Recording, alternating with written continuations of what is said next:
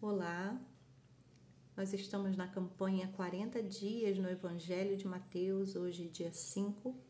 Quero compartilhar o texto de Mateus 3, de 1 ao 3, que vai dizer: Naqueles dias apareceu João Batista pregando no deserto da Judéia. Ele dizia: Arrependam-se, porque está próximo o reino dos céus pois é a João que se refere o que foi dito por meio do profeta Isaías: Voz do que clama no deserto, preparem o caminho do Senhor e endireitem as suas veredas. João Batista preparava o caminho para Jesus. Muitas vezes a gente não consegue compreender como era de fato essa preparação. Porque era necessário que João anunciasse o reino antes de Jesus. E porque exatamente é, ele era contemporâneo a Jesus. Muitas vezes a gente pensa, é, não deveria então ser antes? Parecia que estava, é, que era desnecessário talvez, já que Jesus já estava lá, né?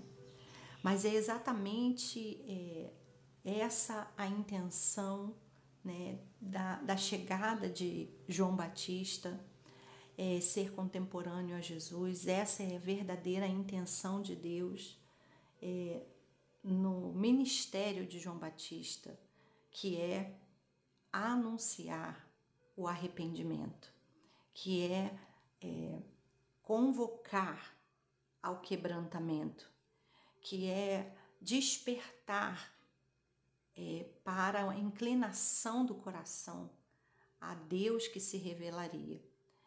Esse chamado ao arrependimento é o primeiro passo, é a primeira possibilidade, a primeira atitude né, que podemos ter para que caminhemos em direção a Jesus.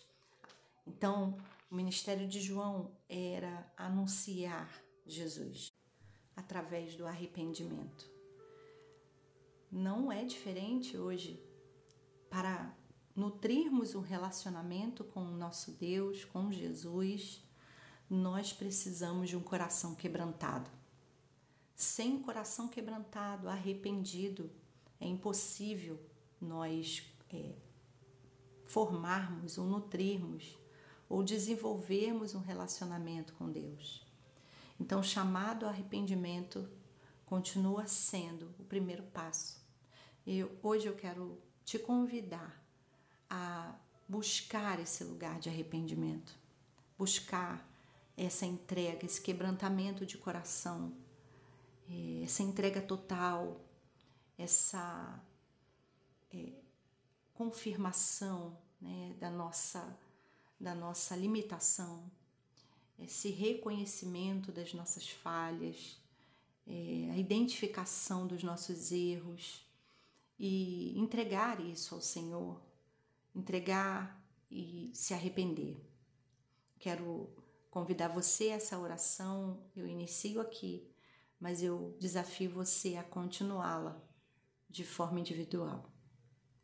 Deus Santo, eu quero te agradecer pela tua palavra que nos inspira, nos ensina e nos chama para o centro da tua vontade.